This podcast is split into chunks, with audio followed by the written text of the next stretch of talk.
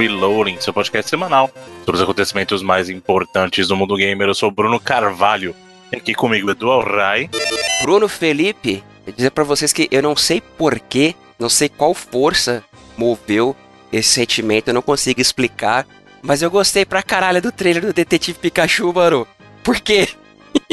É, esse senhor Felipe Mesquita. Então, eu também.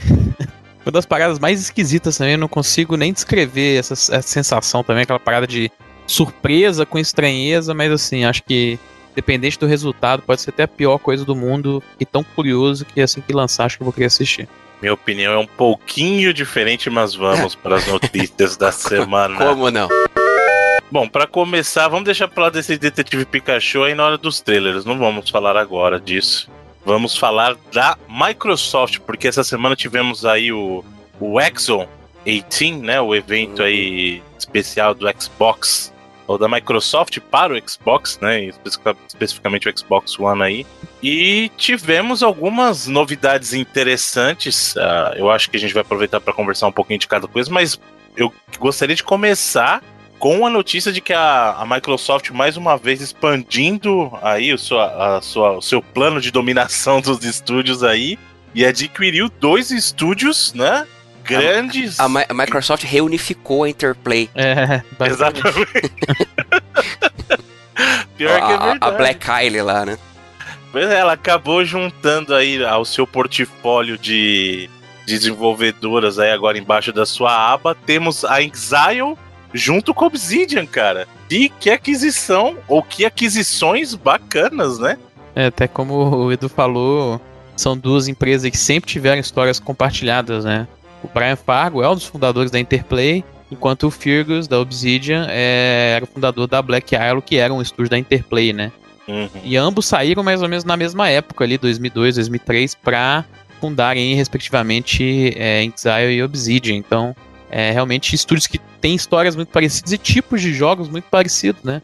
Dois dos mais é, importantes estúdios em relação aos CRPGs. né? Uhum. E recentes casos de sucesso com o financiamento coletivo. E agora vai estar nas, debaixo das asas da Microsoft. O, o- será que o Wasteland 3 já vai ser lançado pela Microsoft? Segundo a, a Exile, eles vão é, seguir aí o esquema que eles já tinham com os backers, né? O jogo, Uhum. Em tese, ainda vai ser lançado para PC via Steam, ser lançado até para PlayStation 4 ainda. É, inclusive ele foi pelo FIG, né? Então ele tem é, o esquema dos, dos rewards, né? Então você pode investir nos jogos, né? Então, é, imagina se as pessoas já investiram dinheiro, por mais que agora seja uma empresa da Microsoft, esse jogo foi financiado ainda é, de forma até mais direta mesmo, com dinheiro Uhum. público aí. É bom que a Microsoft abraçou agora esse lado de, de RPG que pessoalmente a gente tem. É difícil a gente colocar um parâmetro para comparar em questão de RPG eletrônico e RPG original, tabletop, né? Porque um, apesar de um ter vindo do outro, tem certas diferenças. Mas se você pega características do CRPG, ao meu ver, é o que mais se aproxima, assim, do, do RPG original de mesa. né? E é um. É, Eles, eles costumam ter mais é, influência daquela parada da escolha do approach, escolha Uhum. do. Escolhe seu porque são- personagem, uma, é, dá os atributos pra ele, escolhe Exato. classe, tem uma porrada de coisa numérica. Pra Microsoft, eu acho que combina muito mesmo, porque são dois estúdios aí de, é, independentes daquela área que a gente já chama até Double A, né? Eles são de médio porte, eles não estão naqueles números absurdos, mas eles são estúdios bem estabelecidos, que inclusive estão acostumados a ter múltiplos projetos ao mesmo tempo, né? E que podem despachar jogos aí num tempo é, relativamente curto para hoje em dia, né? O que favorece, acho que, muito o próprio Game Pass. E, assim, também são, claro, estudos que acho que cativam bastante o tipo de público do Xbox e do PC também, que é onde a Microsoft quer sempre aumentar a sua fatia de, de mercado, né? Uhum. Uma tremenda aquisição, cara. É, pros estúdios, é muito bom porque eles tiveram, é, apesar de ter, eles realmente terem sido bem sucedidos em relação aos financiamentos, é, são estúdios que tiveram dificuldades em financiar seus projetos e passaram aí por é, maus bocados, né? Aquela ideia de projeto a projeto, a, a possibilidade de fechamento era bem real. O próprio Uhum. Firgus falou várias vezes que não se op- oporia a uma aquisição porque é, realmente a Obsidian teve muitas dificuldades desde a, nessa década, praticamente 2010 pra cá, foi um pouco difícil, né? E o próprio, a gente sabe até que o, o Pillars of Eternity 2 é, não vendeu muito bem, né? Mas os números que a gente meio que pegou aí por conta até do financiamento. As pessoas conseguem ter base maior por, pelo fato de serem investidores. Sei que o jogo, além das cópias né, dos backers, teria vendido um pouco mais de 100 mil cópias, né? O que não é uma parada é, bastante pra você manter realmente um estúdio que tem mais de 100 pessoas no staff, 150 mais ou menos. É, eu acho que assim, a, a gente tá estando bastante o lado do CRPG, mas eu vejo um outro potencial pro caso do Obsidian. Eu acho que o é mais o CRPG mesmo, mas eu acho que o Obsidian ela já tem um passado com a Microsoft, né? E mais como dev, e eu acho que é esse passado que, que até influenciou mais essa decisão aí. É, a Obsidian foi responsável pela segunda versão lá do KOTOR, né? É, o... é, que, é que a gente brincou os programas atrás, né? Eles fizeram várias sequências de jogos famosos tal. Da, exato. Da, e foram muito bem fazendo eles, inclusive. Sim, exato. exato. Tanto que eu, eu já falei isso aqui, eu já, acho que eu já falei isso aqui no programa. Pra mim, o New Vegas é um jogo melhor que o Fallout 3, por é, exemplo. É, e vem dessa galera que é, trabalhou todo mundo junto lá na. No Fallout original, né? É. Se você bota o Chris Avalon, que ele agora ele é freelancer, mas ele tá próximo da Microsoft, aí porque a gente viu lá na, na E3 ele vindo apresentar o. Dead by é. Daylight 2 falou tal, né? É, Dead by Daylight, não, como é que chama? É... O Dead. É, Dying Light. Dying Light, exato. Isso. Desculpa. O Dying Light 2 e falar com a galera e tal. Só que hoje ele é freelancer, mas ele também trabalhava com essa galera. Então, é, é um povo assim que já vem dessas raízes desse, desse tipo de, de RPG. E tem cara, Baldur's Gate, essas paradas, o, o, a Interplay fez o Wasteland também, né, cara? O Wasteland uhum. original e tal. Então, mas o que, o que eu quis dizer com isso, eu acho que a Obsidian dentro da Microsoft talvez vá se dedicar mais a alguma coisa mais próximo do que é o Fallout, a oportunidade da, uhum. da Microsoft ter um Fallout só para ela, sabe? Porque a gente, uhum. a gente sabe que, querendo ou não, toda empresa tá buscando agora duas coisas, né? É achar achar o seu Battle Royale e achar o seu Western RPG, que é o gênero no geral, que aí cruza plataformas, que é o que vende mais. Uhum. É o que vende muito bem. Então, a EA tá atrás disso.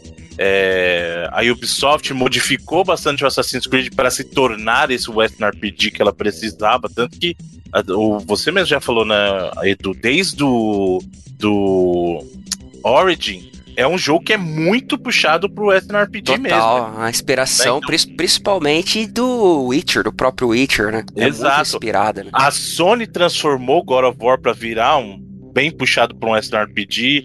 O próprio Horizon, Horizon é, um, é um Western RPG. Então, assim, todo mundo. O, a, a Nintendo já tem com o Breath of the Wild, né? O seu Western RPG. Então, assim, todo mundo tá procurando ter o seu nome grande nessa Curioso chamar Zelda de Western RPG, né, cara? É, é engraçado, é, é. o Zelda é um Western RPG japonês.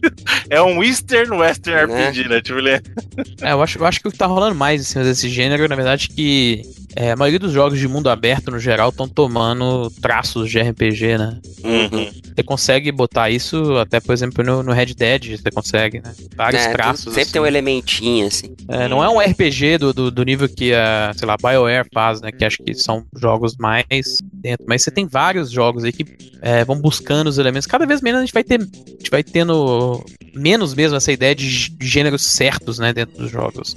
Muitos vão buscando uma coisa de outra para meio que achar um híbrido ali que uhum. satisfaça as vontades dos developers e dos jogadores. mas, mas pela, também a curiosidade a respeito do Fallout é que o Fallout, todo mundo sabe, é uma derivação do Wasteland, que eu tinha comentado. Uhum. E o Wasteland 2 foi feito meio que na dissidência da galera que não gostou lá do Fallout 3, do rumo que o Fallout 3 tomou.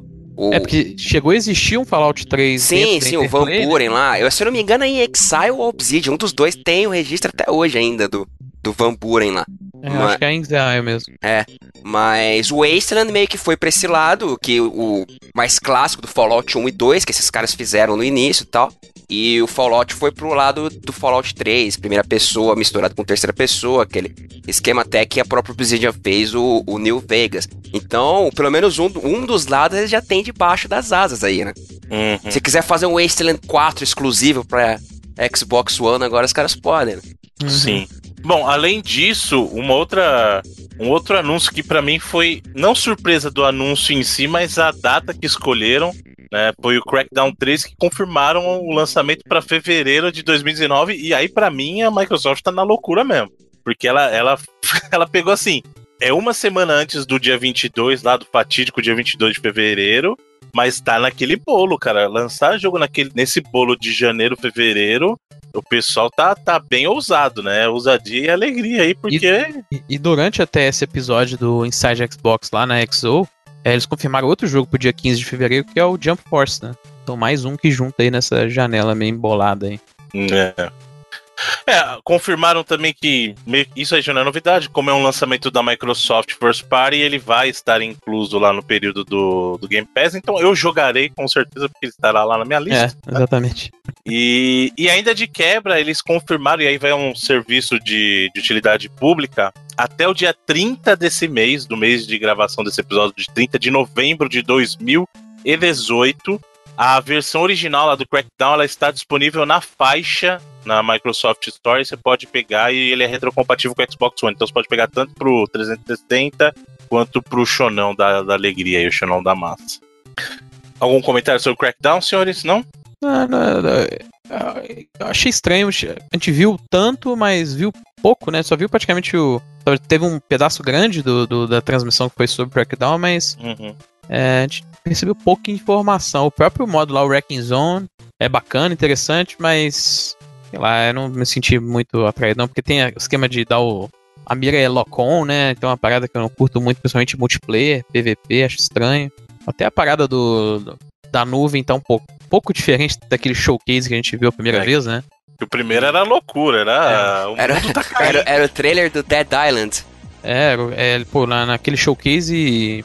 É, qual que é o nome do, do, do cara do Crackdown mesmo, gente? É o nome do cara do GTA lá.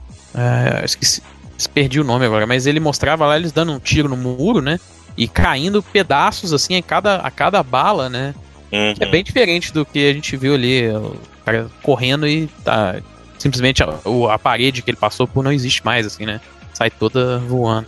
É, a destruição não é bem minuciosa, igual aquele primeiro showcase que a gente teve, não, mas acho que a proposta, no geral, tá mantida. Vamos ver como é que quão divertido vai ser jogar.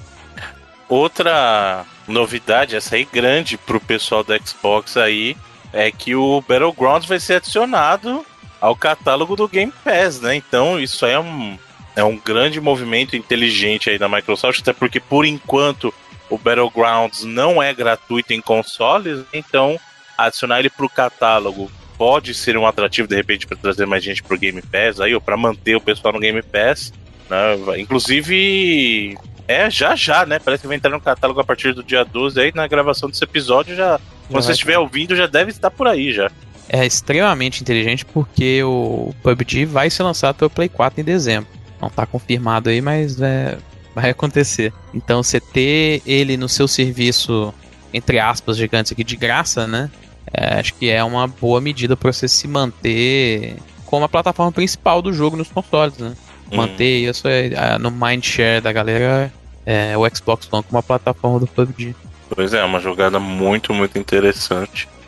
E além disso, tivemos alguns outros anúncios aí, não exclusivos da Microsoft, mas foram coisas que apareceram ali, principalmente da Square, né? Então a gente viu um pouquinho mais de Kingdom Hearts, agora viu alguns minigames lá de, do, do mundo do Ursinho Pool.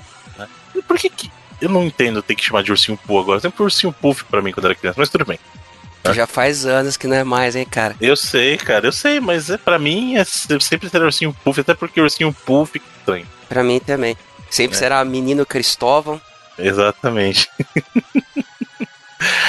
ah, e uma. Essa pra mim foi uma grande surpresa, porque é, a gente já sabia que alguns dos uh, jogos clássicos de Final Fantasy viriam para as plataformas, inclusive foi anunciado para o Nintendo Switch também, né? O Final Fantasy VII, o 9, 10, 10, 2, tal, 12, da, da.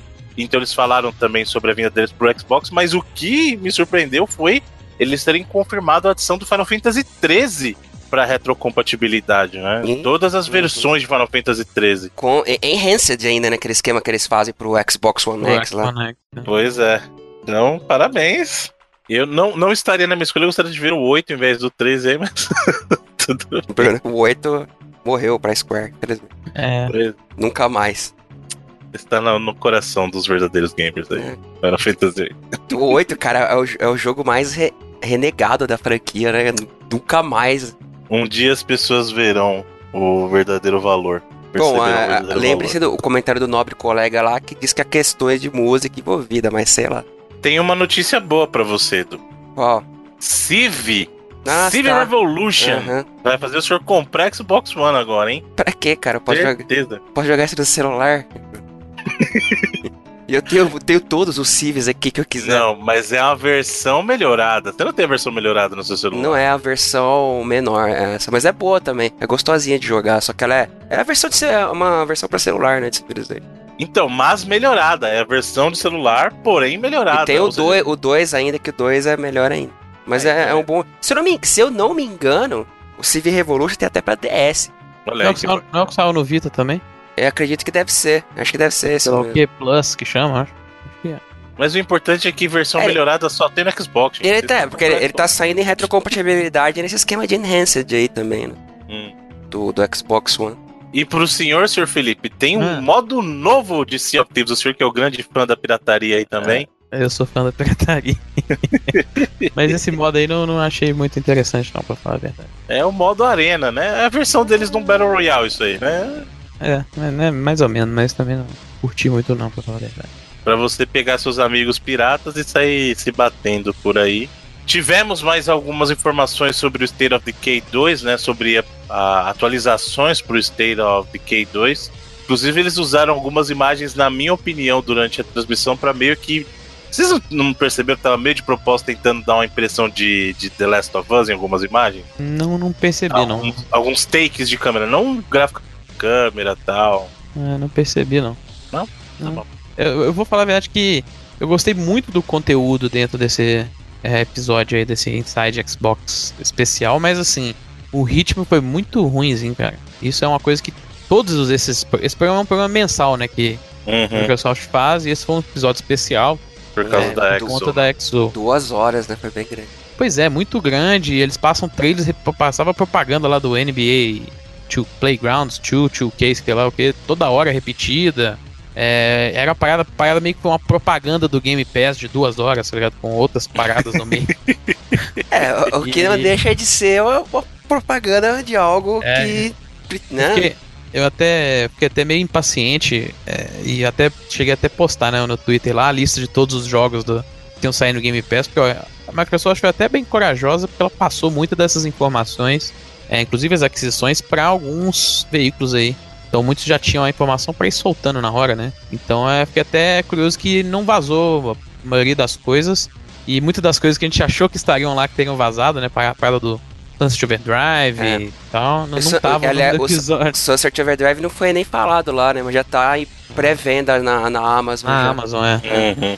Mas assim, é, acho que o ritmo Versão pra PC, no caso, dicas de passagem. É, acho que 20 dólares, né? Acho que vai ser É o preço R$19,99. base. Mas é, o show foi muito bom, acho que só o ritmo foi meio estranho. E aí vários desses momentos aí durante trailers e entrevistas eu meio que não tava prestando atenção, não. Mais alguma coisa assim? Mostrou Just Cause 4, né? Mostrou um lá Furacão pra cacete, 4. pra todo lado. É. É. É, não é meio um. O que fizeram? O, o jogo lá do Mad Max tinha muito furacão, não tinha também? É, ele tem umas, te- ele, misturada. ele tem umas É. tempestades. Tempestade de areia. de é? areia, tipo o que acontece no filme lá, sabe? O Uhum. What a day, what a lovely day, tá ligado? Uhum. Agora, sabe uma, coisa que eles mostraram que foi interessante? Mostraram um, um modo chamado The Void Devil May Cry 5, que é uma coisa que pode parecer besteira, mas ele é um, é um modo muito importante, cara. Hum. Porque é o seguinte, ele é um modo de treinamento pra você é, praticar com as armas tal contra os inimigos. Aí você fala assim, pra que que eu vou precisar de um modo de treinamento separado? Muito simples. Quem jogou um jogo durante muito tempo e depois passa um bom tempo sem jogar, sabe o quão complicado é você voltar depois e pegar a prática de novo, né? É. Isso acontece muito principalmente com é, jogos longos. The Witcher, por exemplo. Quando você tá tinindo, você tá na, na É. vibe jogando, você tá monstro, você solta magia no chão, prende o cara, papá. Aí quando você volta depois, sei lá, passa meses sem jogar, você nem lembra mais da sequência de botão. Então, Cara, às vezes, às vezes não precisa nem de meses, né? Tipo, Às vezes você jogou aí. outra, outra coisa. Outro jogo, exato. exato. Falou não, comigo exatamente. essa semana. Eu É. tava jogando Red Dead, né? Durante várias. maioria do meu tempo. Aí eu fui jogar um pouco de Fortnite. E eu tava trocando toda hora o botão de agachar, sei lá. E isso era Uhum. por causa. Ó, Exato. eu lembro- semanas, né? Na época quando lançou o Shadow of Mordor, que eu tava jogando algum Batman Arkham junto assim. E me atrapalhava completamente, saca? Eu, tipo, tinha que readaptar quando ia de um pro outro. É muito Sim. bom, é uma, é uma boa feature aí. Exato, eu acho que todo jogo que tem assim uma campanha mais longa ou sabe que vai prender a atenção do jogador durante muito tempo, deveria ter um modo desse separado, cara, pra readaptar o jogador. Tipo sabe? um Previously. É, pode ser. Estrearam também, ó que legal, novidades pra Minecraft aí. Minecraft ainda, ainda hoje recebendo novidades e grandes Porra. novidades. Caiu até neném, chapa. Felinos e pandas para, para Minecraft, olha só que bacana. Pra quem não sabe, o Minecraft já tinha caninos, inclusive você poderia domesticá-los e tal, e agora você tem felinos também, e tem o panda. Ah, ah, só, só- já que fazendo um comentário rapidamente sobre essa parada, eu achei maneiro ter caído Minecraft no Enem, mas aquela parada parece aqueles puzzles daqueles almanac da Mônica, saca? De tão bobinhos, hein? é. É, bom, e sobre Microsoft XO, acho que é isso, a Xbox XO aí, tem alguma É, coisa a mais? Não, né? Tiveram, é, acho que, a- como a gente falou, foi meio que uma propaganda zona do Game Pass. Então eles confirmaram, acho que 16 jogos, né, o total. Uhum. é, que já vão entrar. O PUBG a gente falou, já entra essa semana. O Ori 1 vai entrar, né? O Ori in the Blind Forest vai entrar em dezembro. Eles confirmaram a sequência também. Muito Era justo. meio esperado já, né? É, acho que já entrou é, tal de Thief of Thieves também. Hellblade entre dezembro. Agents of Mayhem também, eu acho. E eles confirmaram vários jogos aí que vão ser lançados já é, dentro do serviço, né? O The Good Life do Swear vai ser um caso. É, o Pathologic 2 também. O Mutant Year Zero também, que é um jogo que já tá para ser lançado e a galera tá.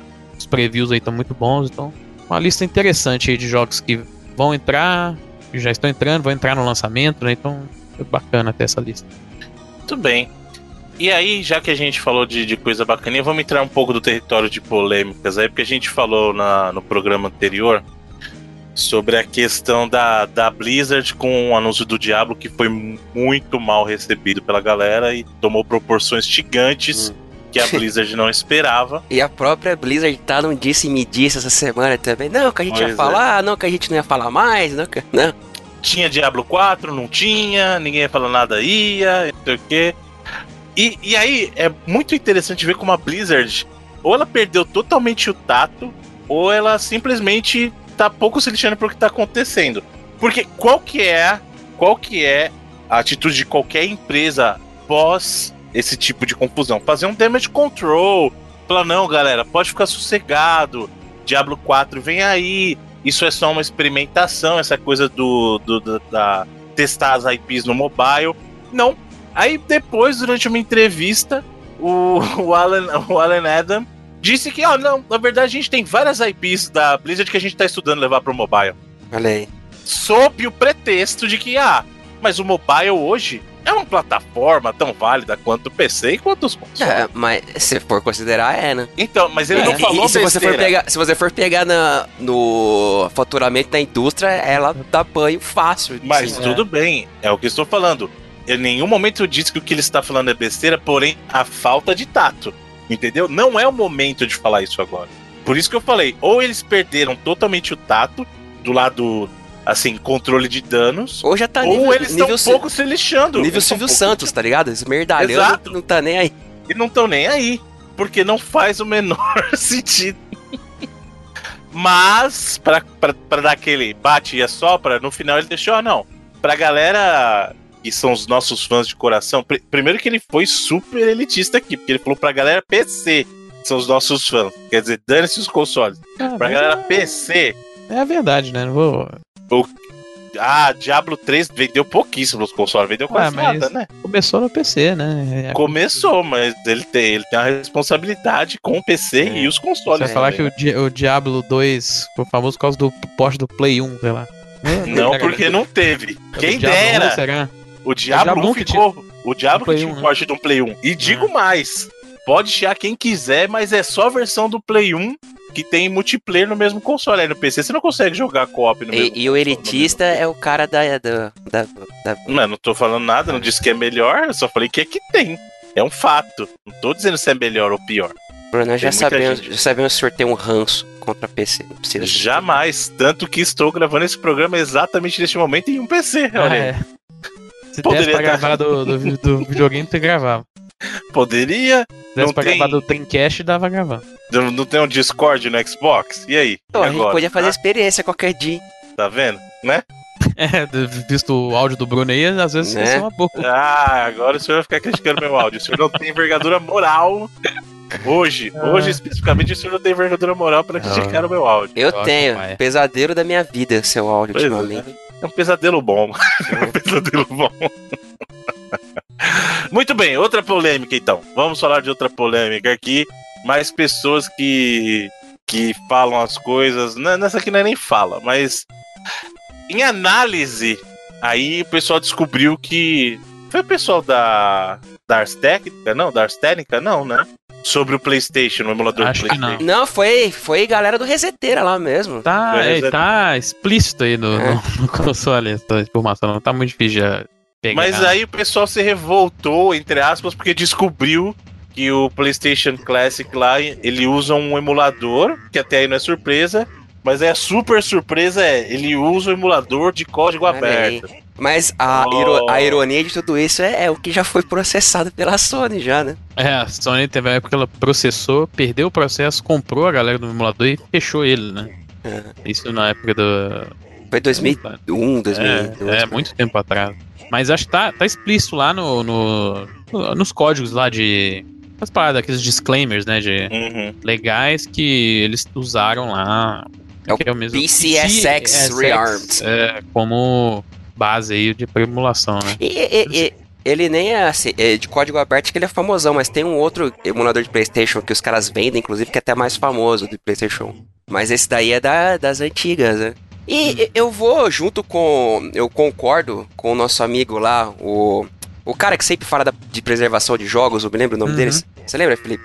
É, que ele até falou no Twitter lá, né? É, exato. Eu, Porque ele falou que isso não deveria ser encarado como uma coisa ruim, mas pelo contrário, como uma coisa boa. Exato, eu concordo com ele, cara. Porque Que se a, se denota a qualidade do É, trabalho tá que Exato, fez, né? exato. é, tá legitimando o trampo dos caras. Ok, né? Se a Sony acha, a- acha esse produto bom o suficiente pra lançar um produto original dela, significa que o trabalho é de qualidade, né? De, de, de emulação. Eu acho super honesto. De verdade, acho super honesto. Tipo Assim, fica um pouco aquela. Passa Aquele- um pouco a impressão de Aquele, preguiça, aquele cheiro de talvez. mato queimado na sala, assim, né? É, talvez passe essa, essa, É. essa percepção, mas sei lá, acho que. Mas e se for o contrário? Eles tentaram fazer algo deles e viram que não rodou tão bem quanto. E aí? Hum. Porque a Nintendo, a Nintendo fez um próprio, né? Mas existe, tipo. As ROMs, é, a galera fala que ela pegou da internet. né? É. Ah, as ROMs tá, tudo bem, mas o emulador é Whatever, próprio. né? Ela foi lá no Emo Paradise, baixou tudo primeiro. Aí depois falou assim: ó, gente, tira do. Só que o, o- eu já vi um projeto feito, o emulador retirado lá do, do coisa do console Classic, e, e emuladores que já tem aí da, no- hoje são melhores, saca? Uhum. O SNES, SNES 9X da vida aí, os Raigan da vida são melhores. Bom, além disso, já que a Sony se inspirou, entre aspas, no, no emulador, aí ela tá, ela tá- Vai fazer o quê? Vai processar a Sony porque tá usando o emulador de um console dela. Tem nem o que fazer, cara. É- é- é- Tipo assim, se fosse um, um emulador que não é código aberto, né? Mas ele é código aberto, ele é pra isso mesmo. Uhum. Exato. termos legais aí, não tem absolutamente nada que possa ser feito. Aliás, se tem alguém que pode fazer dinheiro com o emulador de PlayStation, é a Sony. É, é Ela única pessoa- É. legalmente é a única que pode. tem alguém que pode, que tem o direito de fazer dinheiro com o emulador, usando emulador, é a própria Sony. Muito bem. É, além disso, temos aí uma, uma curiosidade, não é nenhuma notícia, mas é mais uma curiosidade que após aí muitos anos do seu lançamento, né, o Wind Waker voltou à tona numa entrevista. Foi pra, pra Kotaku ou foi pra Famitsu? Foi pra Famitsu. Acho que né, foi. Famitsu que foi traduzido por um site francês, se eu não me engano. Foi algo É um assim. negócio loucura. loucura. Entrevista original pra Famitsu em japonês. E, e durante essa entrevista que, que foi feita com o. O Yoshi lá, o. É, como é que chama o criador lá do. do É, Wind character, Waker? character design, Yoshi, não sei o que lá. Peraí, já pega o nome dele já. É o Yo, Yoichi Kotabe. É, Yoichi Kotabe. Ele, ele é character design, né? né? Ele, eu nem sabia, cara, ele que tinha feito o Indie Waker mesmo, mas esse cara é um veteranaço aí, não só do. Ele tá na É. Nintendo há muitos anos, mas ele era animador do, da Toei e tal. E ele foi o responsável justamente pela escolha de direção de arte que, para mim, torna o Wind Waker um jogo atemporal É. até. Eu joguei o Wind Waker, eu tenho o Wind Waker do, do GameCube mesmo, cara. Sim, é. Eu fui jogar esses dias. Cara, esse jogo tá lindaço Sim, até a- hoje, tranquilamente. A ver- e a versão do Wii U é mais linda ainda. É um negócio Switch também. absurdo, cara. É um negócio absurdo. Achei fantástico, fantástico. É, mas É, o que ele ele- falou é que ele foi. é, Ele puxou a inspiração do desenho da Toei, aquele O Príncipe Suzano, né? É, o nome original é Wampaku Oji no Orochi Taiji. Eu não Uhum. sei, É. desculpa a minha pronúncia do, do japonês aí que não tá entendendo. Né? O Príncipe de Suzano parece uma novela da Rede TV. né? né? Exatamente, o príncipe. Príncipe Suzano e o Dragão de Oito Cabeças. Que você, se você olha, não precisa nem colocar o vídeo, só digita Príncipe Suzano aí. É igualzinho. Entra no cara, Google é Imagens, você vai ver que é total inspirado, assim. Mas é muito bom, muito bacana. Sim. Um abraço pra todos os habitantes de Suzano. grande abraço. Aí, aí fica uma curiosidade. Suzano faz parte do ABCD? A cara, a- o BCD é meio, meio maluco, né? Que é São Caetano, São Bernardo, Diadema e Santo André, né? Aham. Eu não sei. Faz 20 anos que eu saí de lá, cara. Não sei como é que tá, velho. Fica, fica a dica. Faz parte do grande ABCD. ABCD. Vamos ver. Aliás, eu nunca entendi essa parada de, tipo, ABCD quando só uma cidade tem a letra, assim. Se alguém souber, me explica. Pois é. é. Por que tá- ABCD só uma cidade tem a letra? É só Diadema, né? Que deu, deu. Não, Santo André, São Ah. Bernardo, São Ah. Caetano. Ah, que eles tiraram o, o São, sabe? Ação. Exato. Tiraram o título do, do, É. do santo, assim, pra deixar só, só a É identidade tipo em civil. inglês, né? É. Caetano, vírgula, São. Ah, tá. Muito obrigado, Bruno Carvalho. Bruno Carvalho também é cultura. Essa aí, essa aí podia ter caído no Enem pra mim, essa aí tá fácil. É. hein, né? pra, quem, pra quem não sabe, eu, eu nasci em São Bernardo do Campo. Muito orgulho. Ué, tá? Beleza. SBC, o senhor nasceu no SBC. Exatamente. São Bernardo do Campo. Estudei no, Tá, tá. no SESI da Robert Aí. Kennedy. Muitos anos. Os anos, os anos mais felizes da minha vida. Inclusive, um amigo ouvinte aí falando em SESI, eu também estudei no SESI e eu tive o prazer de estudar no SESI, onde era filmado justamente o Mundo da Lua. E segundo um querido amigo ouvinte, diz ele, diz ele, que me viu num dos programas do Mundo da Lua. Eu, eu acho difícil de acreditar, mas agora estou Mentira. curioso, porque pode ser, porque... Mas o- ele te viu como? Ele, ele te conhece de hoje? Ou ele te conhece Não, há muito Ou, ou você não mudou absolutamente É, você não nada. mudou, você é tipo aquele. Eu É. mudei, eu mudei um bocado de, de tempo de criança pra cá, até porque, até pra esclarecer, o, as cenas do, do Mundo da Lua eram sempre filmadas numa série é, além da minha. Vamos supor, ele tava na sexta, eu tava no quinto ano. Então ele sempre gravava no ano posterior ao meu, mas as cenas de pátio eram durante o recreio mesmo, é durante o horário do intervalo das aulas. Então é possível tu não, tu não, não lembra de uma equipe com câmeras, assim, essas paradas né, Não, mas escola? tinha, mas é o que eu tô falando. Eu vou ter que lembrar exatamente qual episódio que foi pro ar, eu não vou saber. Por isso que eu tô falando. Então seria interessante se o querido amigo gamer passasse pra gente em que episódio ele deve ter visto, pra gente poder conferir realmente as crianças correndo e se dentro, dentre essas crianças correndo, esses pequenos petis correndo ali, um destes era eu. Né? Caraca, alguém, eu tenho certeza que alguém mais do público imaginou a versão em miniatura do Bruno, estilo aquelas PTTzinho animado, saca? Coquezinho de samurai, assim. Ah, sabe onde ele pode ter visto? Hum. Tem a minha foto no Quem Somos do 99 Vidas lá. Aí essa foto Ah, é, é. mais contemporânea daquele período, entendeu? Hum. Então pode ser. Aí pode ser, realmente. Pô, o cara tem um poder de síntese, de, de atenção impressionante, então parabéns. Exatamente. é. Parabéns, parabéns. Mas quem sabe? Quem sabe eu, eu não estava ali junto com o Lucas Silva e Silva durante o episódio de Mundo da Lua, hein? É. Quem sabe? Muito bem. Mas sabe quem não estará mais junto? Hajime Tabata não estará mais junto.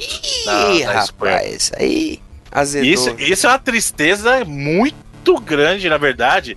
Primeiro que o pessoal de Final Fantasy XV perdeu, perdeu o Playboy, né? Porque o conteúdo que tava prometido lá do, do PASS, lá do Game Pass, não é Game Pass, tô falando Game Pass. DLCs. É, o Season Pass, Season Pass do, do Final Fantasy aí, eram quatro DLCs que estavam prometidos, né? Que estavam programados e cancelou, cara. Cancelou, vai ter um entregue só, que é, na verdade, é o terceiro DLC que vai ser entregue, o resto não vai. E tá meio confuso também. O O, mais bizarro disso é que a Square anunciou uns dias antes desse anúncio um streaming especial sobre o jogo, né? Sobre o Final Fantasy XV, aqueles Active Time Reports, algo daquele uhum. jeito que eles faziam antes. E a galera meio que foi esperançosa, não só de ver esses DLCs ser prometidos, mas até receber mais conteúdo. E os caras tiveram um streaming para uh, anunciar o cancelamento das paradas. Tipo assim, não faz sentido nenhum você fazer pois esse é. tipo de divulgação, sabe? E ao que tudo indica aí, pode ter sido dinheiro. Porque parece que Final Fantasy. Sim, a, a Luminous tomou um preju aí, cara. Exato. É, mas aparentemente esse preju vai ser porque exatamente eles vão ter que cancelar todas essas paradas aí. Então, não necessariamente que. Do, não tem como a gente saber direito, na verdade, né? Sem, sem dar um olho, uma olhada maior dentro do, uhum. dos livros deles que a gente não vai ter. Mas é. Parece que pode ter sido exatamente por conta desse todo conteúdo que foi perdido aí. É, e que por conta até do Tabata tá saindo, né? Segundo ele, ele resolveu sair, né? Até para formar seu, seu próprio estúdio, mas é, não duvido nada que existia alguma tensão grande entre ele e a diretoria da escola. Sim. Lembrando é que o, o, é, o Tabata já é um veterano da Square, né? Ele começou, Sim. inclusive, no Price Score lá, né? Como diretor. Não, até antes disso, ele já estava trabalhando. Sim, sim, mas, mas o primeiro jogo que ele dirigiu. Isso, como diretor. É, foi o Crisis Core. Ele não, então, ele dirigiu Before Crisis ainda antes disso. Que é, é, aquele, é aquele jogo de celular que ninguém jogou isso. até hoje, então querem dizendo que vão trazer de volta no Final Fantasy VII Remake aí, né? No, no, no Mura da Final. Que ele saiu, pra celu ele saiu pra um celular japonês, assim, tem. Se eu não me engano, tem versões emuladas, mas é bem difícil de fazer funcionar. É. E, e, curiosamente, ele é parte canônica da história do Final Fantasy VII. É, o. Faz parte daquele. Como é que chama que eles, eles chamam lá o Final Fantasy VII? Não é compilation, é um. Putz, eu esqueci como é que eles chamam, mas. É, o universo, lá, é, daquele é, é esse jogo. É o universo o, compartilhado. Before isso. the Crisis, o Crisis Core, aquele Tears, Tears of Cerberus o, e, e, o né? Advent Children lá. São todos. Canônicos, é tudo canônico. Inclusive, o Tabata, ele é responsável é, pela melhora, entre aspas, aí, ou que tem gente que acha que é um, re, é um retrocesso. Mas a mudança do sistema de batalha de Final Fantasy deve muito ao trabalho do Tabata, justamente em função do que foi o Crisis Core, que ele já puxava esse lado mais de ação. O próprio. Ele trabalhou no, no The Third Birthday, que é o Parasite Eve 3, que já tinha essa veia de jogo de, já puxado para ação. O, o Type O, o Type Zero, também é um trabalho dele, é um RPG mais puxado para o sistema de batalha de ação. Então, o que a gente viu no Final Fantasy XV é muito do trabalho dele, é, justamente em, em, deixar as batalhas dos jogos de RPG é, mais dinâmicos. Né? Tem gente que não gosta.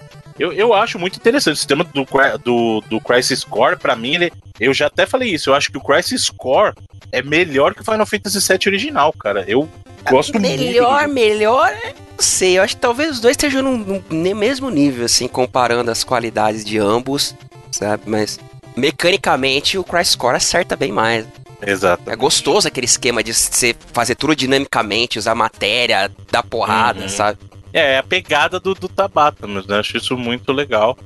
Uma pena, e até já emendando na outra notícia, vai sobrar né, pro nosso querido Nomura agora, vai sobrar mais ainda pro Nomura.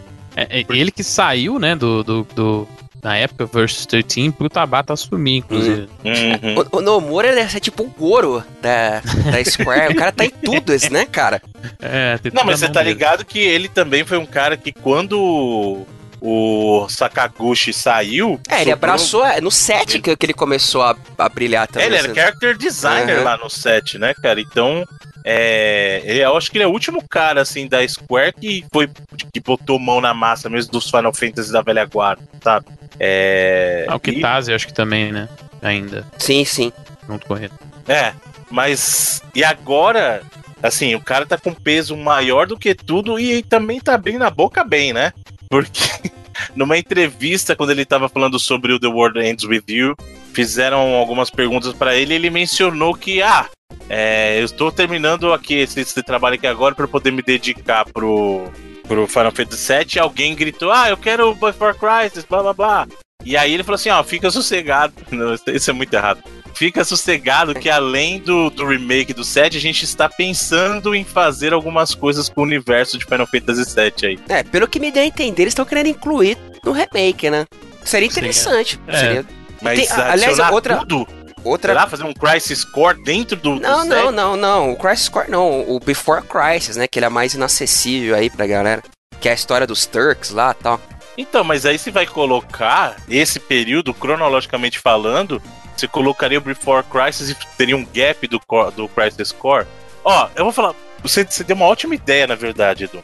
Ah, você pode Se aprimorar. Você você pode aprimorar, porque a, a história do Zack, ela é, tipo, pincelada. Ela- ela- ela é- eu não sei se é spoiler falar isso, mas ela é intrínseca à, à- à história do Final Fantasy VII, né? O Zack tá lá querendo ou não, saca? Uhum. Então, cê tendo a oportunidade de expandir, é óbvio que eles vão fazer alguma coisa a mais do que o original, né? Não precisa incluir. Porque eu também, eu, eu acho também que, embora eu goste muito do Crisis Core, eu acho que ele enrola pra caceta também. Tem, tem personagem desnecessário, saca? é. Ele enrola Não, mas meio. aí é que tá. Olha que sacada genial, então. Eles não falaram que Final Fantasy VII Remake poderia ser episódico? Uhum. Sim. E se, na verdade, Final Fantasy VII Remake é um remake da compilação toda e os episódios são, entendeu? Cada um des- desses. É, vai ter um dessas- episódio Crisis Core. Exato! Vai ter um episódio Before Crisis, um episódio Crisis Core. O Dirge of Cameras eu não sei se precisa. Né, esse É? pode deixar quieto. Esse, Esse pode bota, bota uma placa lá falando já tá o suficiente. Pra que nem o Kojima, bota seis páginas de texto e já é. Mas, pô, se fizesse, seria muito interessante, entendeu? Porque eu acho que, é, apesar que você falou que realmente o Crisis Core ele dá uma estendida, mas o que ele mostra do passado, o que ele mostra da história do Zack, da relevância do Zack, Uhum. É- e, é- assim, tem- inclusive o, o, o, o, o Genesis e o Andiel são personagens muito bons. Só que eu acho que eles Uhum. puxam demais a importância dos caras. e sem falar que as CGs e Crisis Core são uma coisa, uma das coisas mais lindas que eu já vi Sim, cara, vida, pô, o cara. final. Cara, ah, ô, vocês perguntaram, né? Ô, agora bem, bem lembrado que um nobre, nobre amigo ouvinte perguntou na última gravação, o momento assim que te emocionou. O final de Crisis Core, cara. Eu chorei. É muito foda. Eu, eu não chorei necessariamente, mas é muito foda. É muito foda. Bom, e é isso. Então, pra quem tá aguardando o Final Fantasy VII, que nem o remake saiu ainda, então Aguarde o Nomura, mais, né? o Nem- Nomura prometeu. nem remake, nem aguardar mais. vídeo, nem imagem, nem informação, nem nada, né? Continue aguardando. Bom, além disso, além de Nomura com mais trabalho Ei, ainda. Bruno, desculpa. O que a gente tem ag- agora mais ainda é um bora marcar do Nomura, né? Exatamente. Bora marcar aí, vamos lá. E vamos que vamos, vamos ver quanto tempo leva nessa. Falando em bora marcar, finalmente a dona Nintendo entrou no, na, na era do streaming de vídeo com o seu Switch.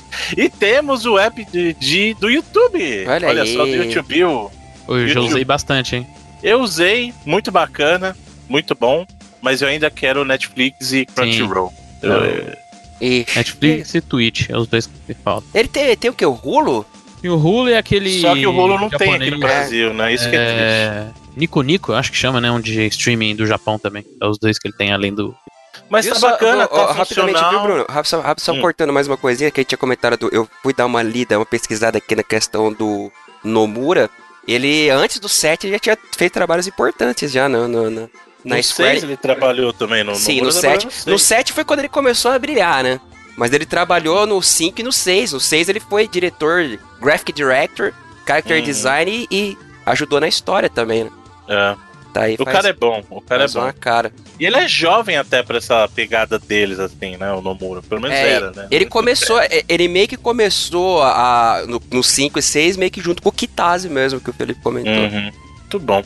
E aí, além do YouTube da, do Nintendo Switch, a gente também tem uma informação que você vai poder assistir também, quem sabe, no YouTube, de um filme animado do Super Mario aí que, né, em teoria, estão planejando pra 2022. É, mas é pro cinema, né? É um filme animado do.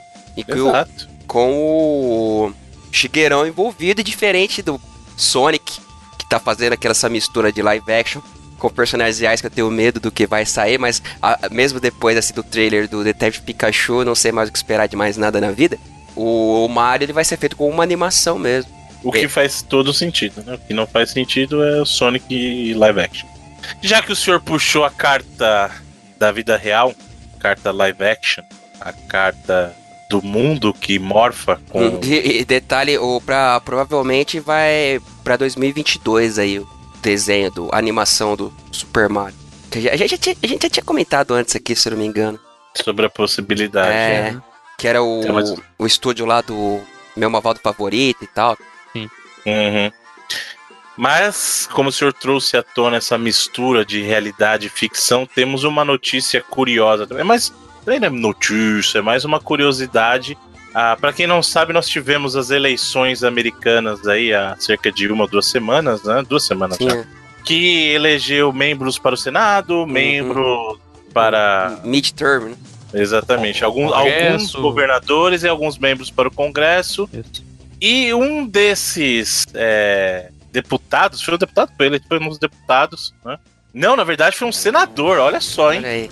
Aqui a gente tem o Suplicy cantando Racionais, agora aguarde pra ver o que, que o Não, senador não, não tem, americano... não tem mais, não. Não vai É, ter já mais. tinha, É. tinha, né? Infelizmente. Mas nós temos aqui o, depu o deputado, o senador Nathan Johnson, que foi eleito pelo estado do Texas. Olha aí. Ele era o compositor das músicas do anime, as, vers- as versões americanas das músicas do anime de Dragon Ball Z, cara. Ou É. seja, nós temos um compositor de Dragon Ball no Senado americano. Olha que bacana. Dragon, Dragon Ball tá fazendo muita parte da política aí ultimamente. Mas sabe uma coisa que é curiosa? A gente fala brincando, mas está vindo aí uma geração de, de políticos, porque em em todas as profissões vai, é, vai acontecer essa renovação, entre aspas. E eu não tô falando, ah, é a política velha, não é isso que eu tô dizendo. O que eu tô dizendo é o seguinte: pessoas aproximadamente da nossa geração, da nossa faixa etária, estão começando a ocupar esses lugares. então é Começando não, Bruno, já normal. começaram faz tempo já, né? cara? Exatamente, mas o que eu tô dizendo é assim, cada vez mais vai ser mais presente esse tipo de referência nas nossas, na- nas nossas, digamos assim, figuras políticas, cara, porque são as pessoas da nossa idade que cresceram com as mesmas referências que a gente. É, inclusive tem deputado que foi eleito agora que joga videogame, é jogador de Tem, Fortnite, o Sim, escambau. tem. Ah, Tem deputado se marcar faz até streaming aí de. Exato, vai ter, vai, a gente vai ter uma geração de, de deputados blogueiros e afins. E é curioso ver isso, né, cara? E é- Ah, e youtuber deve ter uma, uma meia dúzia, pelo menos, né? É que a maioria dos youtubers ainda não chegou na idade pra ser para ser candidato. Não, mas uma, uma porrada deles conseguiram se eleger Tem, deputado. tem, né? tem, tem. Mas é legal, né, ver que assim, querendo ou não, os políticos vão acabar oferecendo esse tipo de diversidade. Uhum.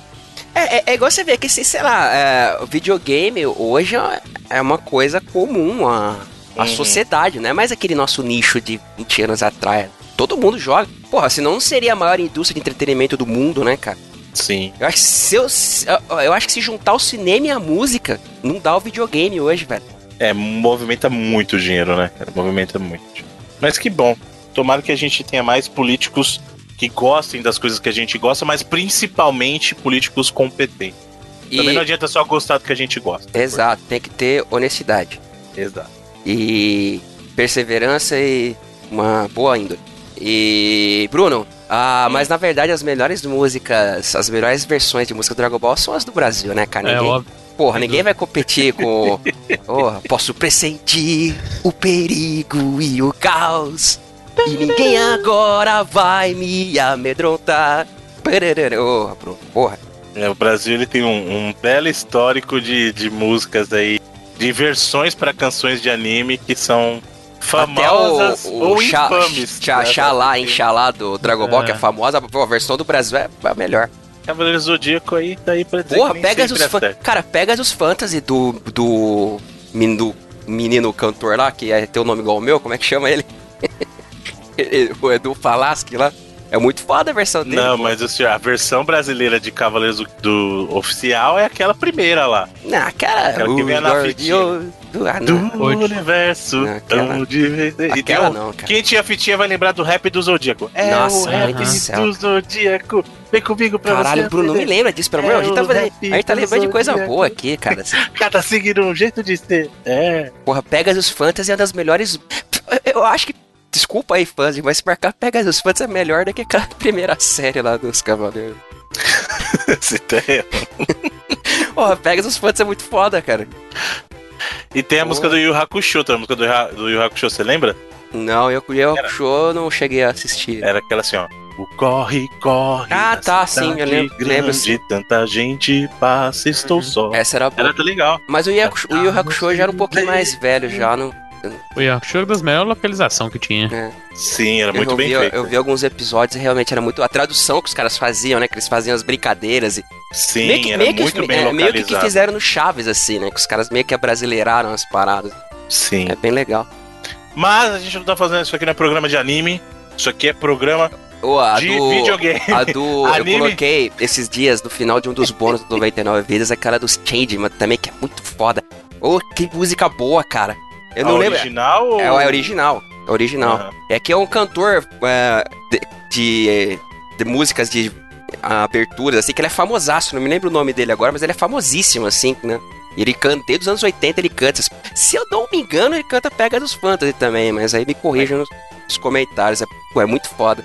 Mas vamos parar de falar de música, porque música é ambiente de droga, isso aqui não é ambiente de droga, isso aqui é ambiente de videogame. né? Olha só, já que o senhor falou de anime, vamos falar de quadrinhos. Revistas em quadrinhos.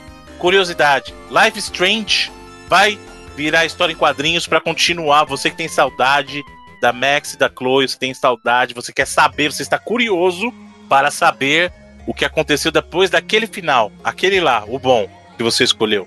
Suas respostas estarão nos quadrinhos de Life is Strange que vão continuar a história de Max e Chloe e você poderá saber o que aconteceu depois. Isso é muito triste. É, é bacana saber que eles escolheram o final certo, né, também. Não, mas qualquer pessoa de bem, Exato. né, sabe qual é o final correto. Se você escolheu o final que não é correto, você sabe que o final que você escolheu não é o correto, você não é uma pessoa de bem. É o Bay over Bay, né? Só que aí você, você acentua aí no final a palavra do jeito que você entenda melhor. Exatamente. Mas eu vou, eu vou dizer que eu não gostei muito da qualidade do, do quadrinho, não, viu? Tem umas imagens lá, eu achei meio. né? Tá certo. também. E Life is Strange não é um primor gráfico e É, tal. tá longe disso também. Mas é Mas o quadrinho eu achei bem, né? Meia boca, hein? Mas é isso aí, gente. Pra encerrar a nossa semana, tem uma notícia que eu sei que o senhor Edu trouxe só pra irritar. Ele quer alfinetar a gente aqui O que que eu fiz? Eu tô de quieto. inveja. Eu tô quieto, cara. Que segundo informações, a performance de Destiny 2 não está dentro das expectativas, né? Da, nem é da Band, porque a Band tá, tá, tá aí, né? Band é É. Mas a- da Activision. É, a galera da Band, inclusive o diretor criativo Luke Smith lá, falou que eles estão, depois até dessas notícias terem saído e tal, que eles estão super satisfeitos com o jeito até que eles fizeram a expansão, né, o Forsaken.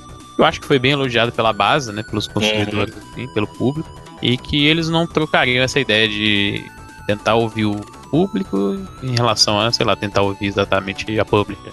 É isso aí, Band. Mas é notório, assim, que o jogo teve uma, uma queda, né, de interesse. Por visto que Destiny 2 foi um dos maiores lançamentos do ano passado, em 2016. Foi ano passado ou 16? Foi, tre- Foi 17, né? 17, 17, é. 17. Um dos maiores lançamentos, assim. Então, ter caído bastante um ano depois, que não foi o caso com o primeiro jogo, né? Quando a gente teve o Taken King lá um ano depois, o jogo teve uma ressurgência muito alta, que não rolou exatamente com o Forsaken agora. Será que o segredo não era justamente esse, cara? Ter deixado o jogo base e lançar o que foi o 2 como update em cima do É, jogo sei lá, base? o 2 como 2, ele foi um sucesso absurdo em termos de, de grana mesmo. Então não sei como que teria sido essa. Foi tipo maior do que o Destiny 1 em termos de é, vendas no lançamento, né? Mas Então, o público acabou não abraçando tanto. É, né? não conseguiu se manter tão forte. É difícil ter essa. saber qual dos dois seria melhor em relação a esse balanço. E eu vou falar pra vocês que eu joguei depois do Forsaken, do lançamento do Forsaken. E tá bacana, cara. O problema é que não- ele não fisga. Não sei, ele não consegue me fisgar igual o primeiro foi, sabe? Eu acho que é o fator, querendo ou não, quando o primeiro lançou era o fator novidade. E o 2 não tem isso, né? Não sei, cara. É alguma coisa que falta nele. Eu não sei nem explicar direito. Eu não consigo explicar o que é. É, triste. O senhor tá feliz, senhor? Não, porra, vou ficar, ficar feliz pelo fracasso do- dos outros É. nunca, né? Que o senhor, o senhor queria tanto falar disso que o senhor mandou notícia duas vezes. Não é que o, o e-mail que duplicou, não foi culpa minha, não. Foi culpa do Outlook. Muito bem. Tem uma última notícia aqui que o senhor quer falar da EA também, então fala da EA. Do quê? Da EA. O que que tem aí? Antigos Ah, não, sim, ah, membros tá, da tá, EA do- da é- DICE é que formam o- um novo estúdio. O Patrick Sutherland, ele agora tá se unindo lá com a, a Nexon pra trabalhar de volta com os jogos.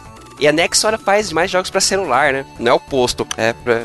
Aqui no Brasil ela teve um jogo que foi até bem popular, que era aquele Combate Arms, né? Uhum. Que aqui era distribuído, distribuído pela Foi Level bem, Up. Ficou bem conhecido aqui. Aqui era bem famoso, é.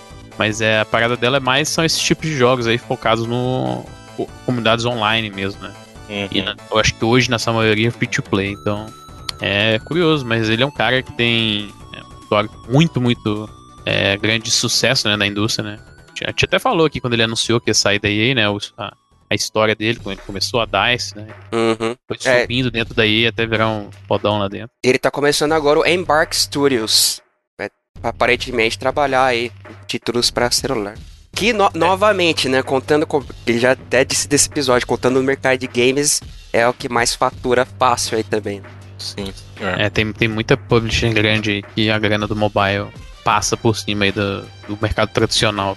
Porra, é muita, muita grana, cara. Eu, eu, eu não lembro, o último levantamento que eu vejo foi em 2016. Tipo, era 40 bilhões, se não me engano, da indústria de, de celular, mobile.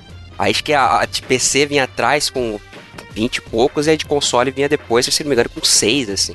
É, os caras é muita grana que, que o celular arrecada, cara. É absurdo, assim. Não, não é nada estranho tu ver essa galera querendo partir pro, pra esse tipo. E, e que a- aquela mística de anos atrás, ah, mas celular é game, é tudo gamer, cara. Hoje em dia é tudo. É. Não tem mais essa. Tá tudo junto aí. Muito bem, com isso, senhores, concluímos a sessão de notícias da semana que nos leva para os vídeos, trailers e afins. Bom, vamos lá.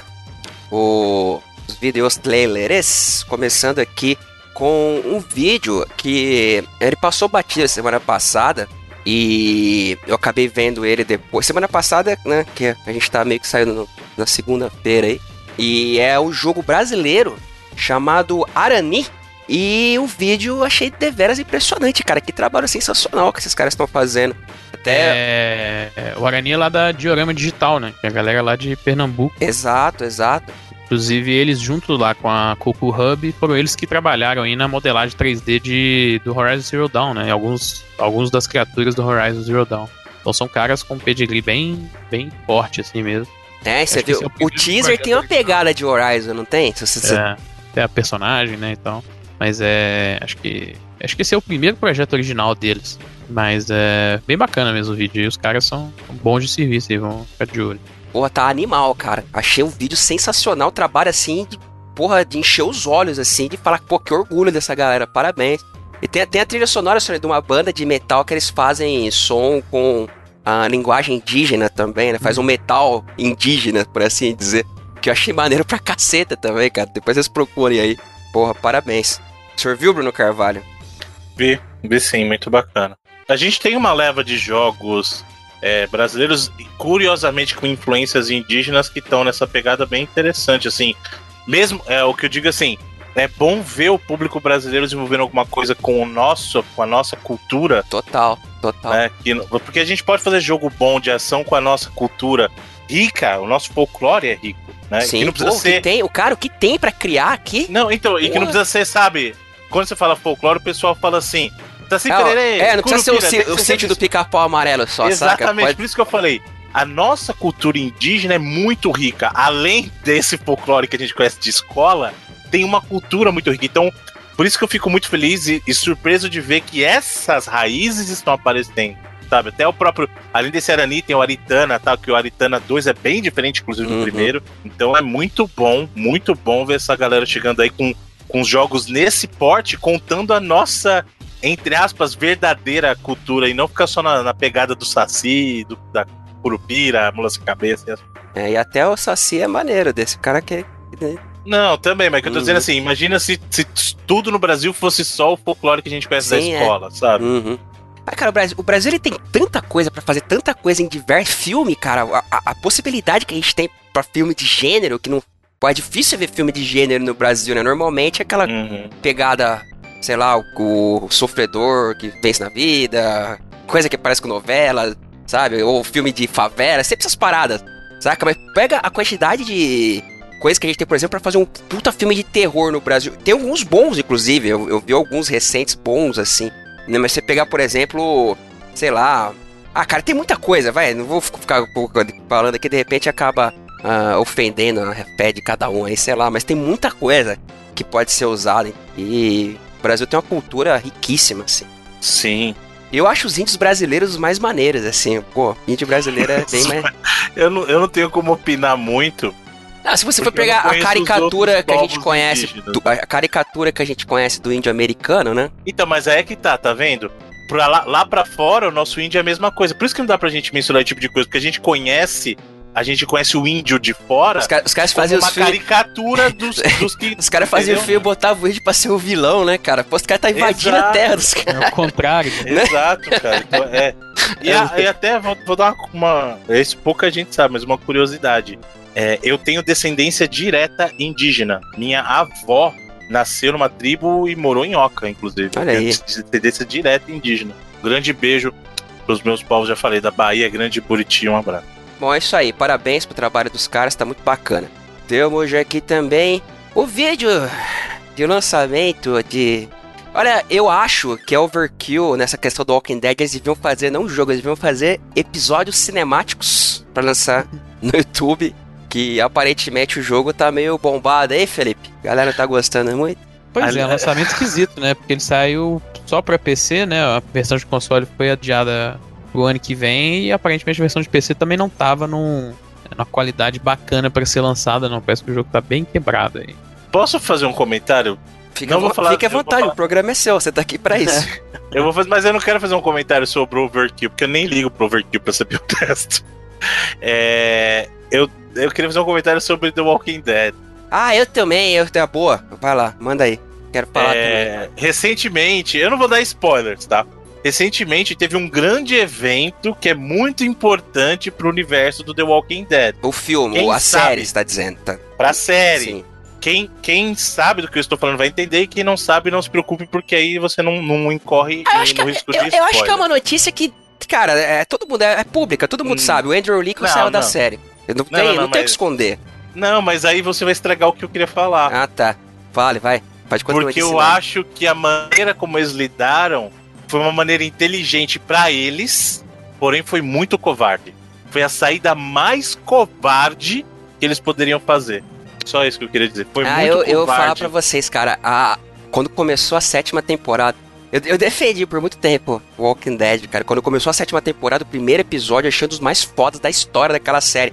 Aí depois uhum. foi caindo, e foi indo, e foi se arrastando, e foi rolando. Aí a oitava temporada, um saco que eu não, eu não terminei, cara, sabe? E eu parei assim, desisti, larguei mão, porque não consigo mais defender. Aí agora e os caras, vou... agora a gente vai começar fresh start aí, vai ser tudo diferente então. e tal. Mas, cara, não, não tem pra onde ir, saca? Não tem assim. Palhaçada. Na minha opinião, o, o que acontece depois de uma certa viagem, que eu não vou entrar em detalhes, mas você que, que assistiu sabe, da certa viagem que eu estou falando, é cômico. É cômico. É, é virou comédia, virou comédia. É, é, aquela famosa frase que eles atribuem ao Einstein lá, que o maior erro é tu querer fazer as coisas diferentes. Como é que é esperar resultado diferente fazendo sempre as mesmas coisas, né? É, loucura é repetir a mesma coisa diversas vezes e esperar resultados diferentes. É, não tem pra onde ir, cara. Sim. É, é, é tipo, qualquer destino é previsível, sabe? Além do que os caras já, fiz, é, já fizeram. Sabe o que, que virou, Bruno? Virou arquivo X, saca? Que os caras foram arrastando, arrastando, não tinha mais o que falar. Não, põe não, não fala assim de arquivo X. Ah, Bruno, não venha defender, que as últimas temporadas de arquivo X são ruins e você sabe. Não, tirando as duas faltou, agora, as recentes. Faltou, faltou o Mulder ali, né? Faltou Os caras, tipo, ia ter acabado lá na sexta, assim, que ia acabar lindo. Mas não, vamos arrastar. Vamos arrastar. Mas é o que dizem. Ou você morre um herói. Porra, o programa da fase. Da, o programa da frase pronta, ué. Mas vai, segue em frente, vai lá. É, vamos lá. Ah, mas lá, cara, Walking Dead já eu defendi muito, mas infelizmente não dá mais. Depois vocês me contam aí como terminou. Eu gostei das fotos de bastidores, assim, que eles botaram no Instagram, o, o Jeffrey Dean Morgan dando um abraço no Andrew Lincoln, assim. Eu gosto muito do Dean Morgan, cara, eu acho ele um puta ator. Ele tem um peso, assim, de tela maneiro. E se parece muito com o Javier Bardem também, que é um outro puta ator. Sim. E vamos lá. Tem aí o vídeo cinemático do The Walking Dead que aparenta ser melhor do que o jogo. Bom, temos o vídeo do Inside Xbox, o XO18 Special, que é que nós comentamos no início do programa, aquele Inside Xbox de duas horas, e para quem de repente não tenha visto, pode ver agora. E o vídeo começa, acho que aos 29 minutos, se eu não me engano, pra quem tem lá uma, uma marquinha lá no início. Temos o vídeo de lançamento, senhoras e senhores, de um jogo que eu, eu acho, eu desconfio, que vai dar uns probleminhas pra algumas pessoas aí, hein? Que é o nosso querido Tetris Effect, o Tetris psicodélico. Com suporte pra VR, hein? Agora Exato. o bicho vai pegar. Olha, vai ser louco, eu não- Eu acho, cara, que eu não tentaria jogar essa parada em VR. Dizem que é maravilhoso, assim, mas eu, pessoalmente, Edu, eu não sei se. se- É, acho que é um dos jogos com a melhor recepção aí em relação a esses agregadores aí. Acho que no Open Critic tá tipo 90, tá ligado? O score do Tetris. Mas ele tá parecendo maneiraços, né? É, O- você- Esse trailer mesmo é maneiraço, assim, é o Ele tem a ideia da, da música dinâmica é, com que você faz é, de acordo com os blocos do Tetris ali e tal. E ele tem fases específicas com tipos de músicas diferentes É. e tal. Desafios é um jogo lá do Mizuguchi, né? Então é o, o cara do Rez, do Child of Eden. Então as experiências é, parecidas aí, né? Só que agora é o gameplay do Tetris. E, e aí, Bruno? Vai jogar no VR? Cara, eu sou louco, eu vou. Eu vou porque é o tipo de experiência que o VR foi feito para. Então, Isso aí. Você aproveita, vira uma, as três canecas de café antes pra já ir daquele jeito. É, vai ficar igual aquelas crianças naquele episódio do Pokémon lá. Daí vai ficar igual. exatamente. É, exatamente. É isso que eu tenho medo, cara, da galera que sofre com problema de epilepsia aí, sabe? Dá uma zoada nessa galera aí. Me dá mesmo. O Bruno vai ficar igual o Beavis. Manja, Cornholio. Sim. É. E senhores, finalizando, citar no início do programa o vídeo do Pokémon Detective Pikachu, o primeiro trailer oficial. Cara, não sei, não sei, assim, não sei. Eu sei que eu vi e gostei, cara. Não sei explicar porquê, não sei, é, não sei. Expliquem aí. Eu vou, eu vou na contramão de vocês, porque vocês gostaram. Não é exatamente que eu gostei, mas assim. Não, é- é- al- alguma coisa me atrai que eu não é, sei. vou ter que, eu vou ter que É. assistir essa parada aqui, né? É, é absurdo demais, tá ligado? É o, é o Garbage Pail Kids da nova geração. É. Pô, Bruno, se tivesse. Você não foi assistir o filme do Howard the Duck, não? Né? tipo, no cinema, não. Eu assisti, no, assisti em casa só. Mas hoje em dia. Porra, falar em Howard the coisa. Duck, descansa em paz, senhor Stan Lee, o senhor fará muita Sim. falta aí. Exato. Porra. Mas o problema não é esse. Eu não, eu não tô enxergando esse detetive Pikachu como um Howard the Duck.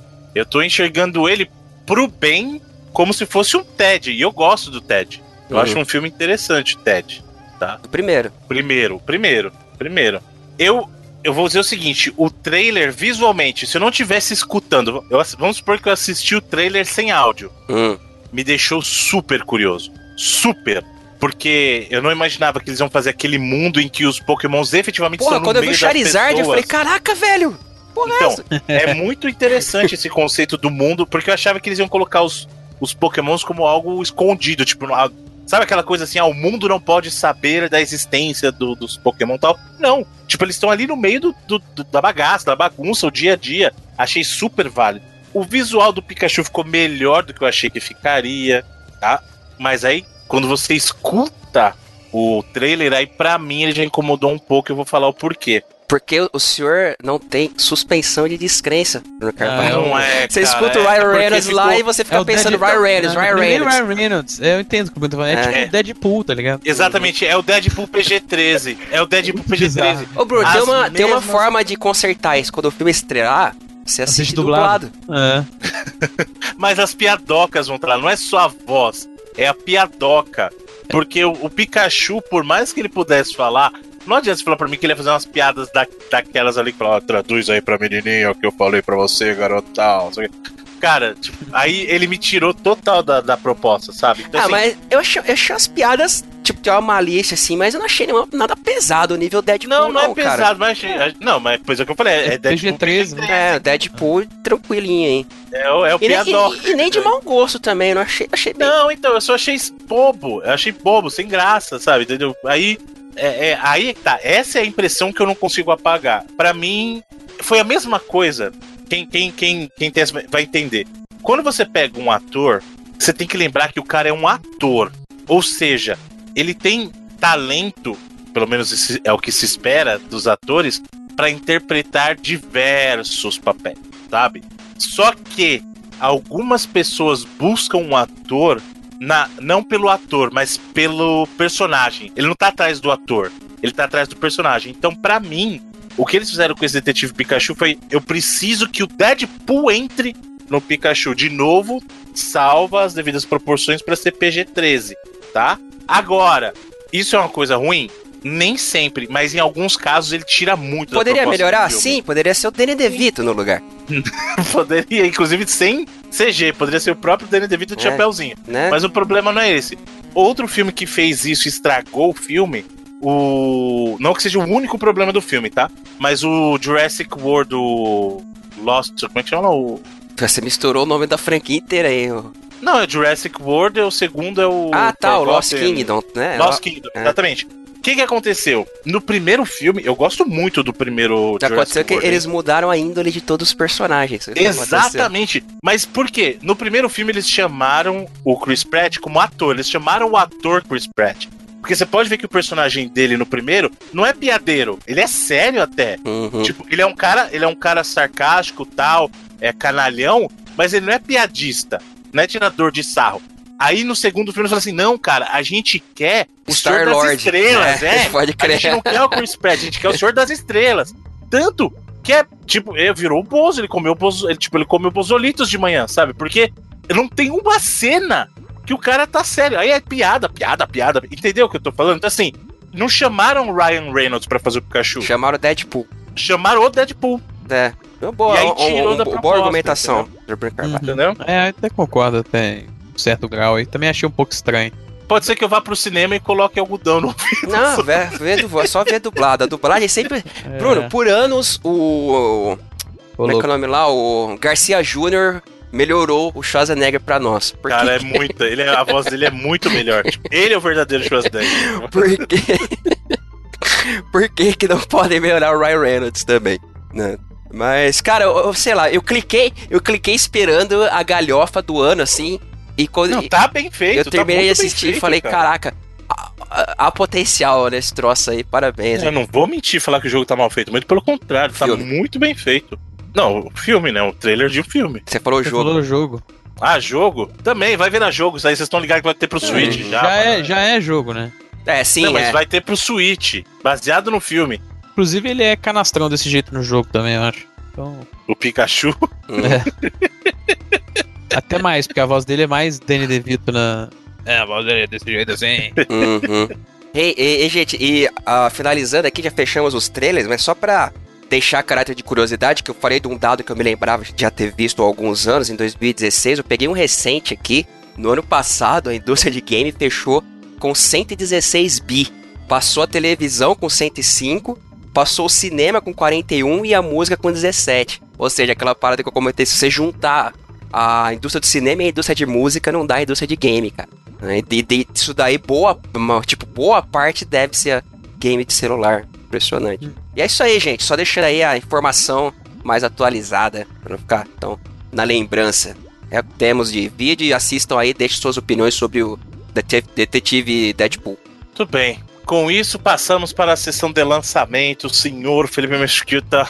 Vamos que o boicote ainda não aconteceu hoje, que beleza. Vai lá, Tá? aproveita, É, vai aí. logo. Corre, corre, corre. É, em termos aí de lançamentos nos multiplataformas, a gente tem um Eleven Eleven Memories Retold, que é um jogo é, sobre a Primeira Guerra Mundial.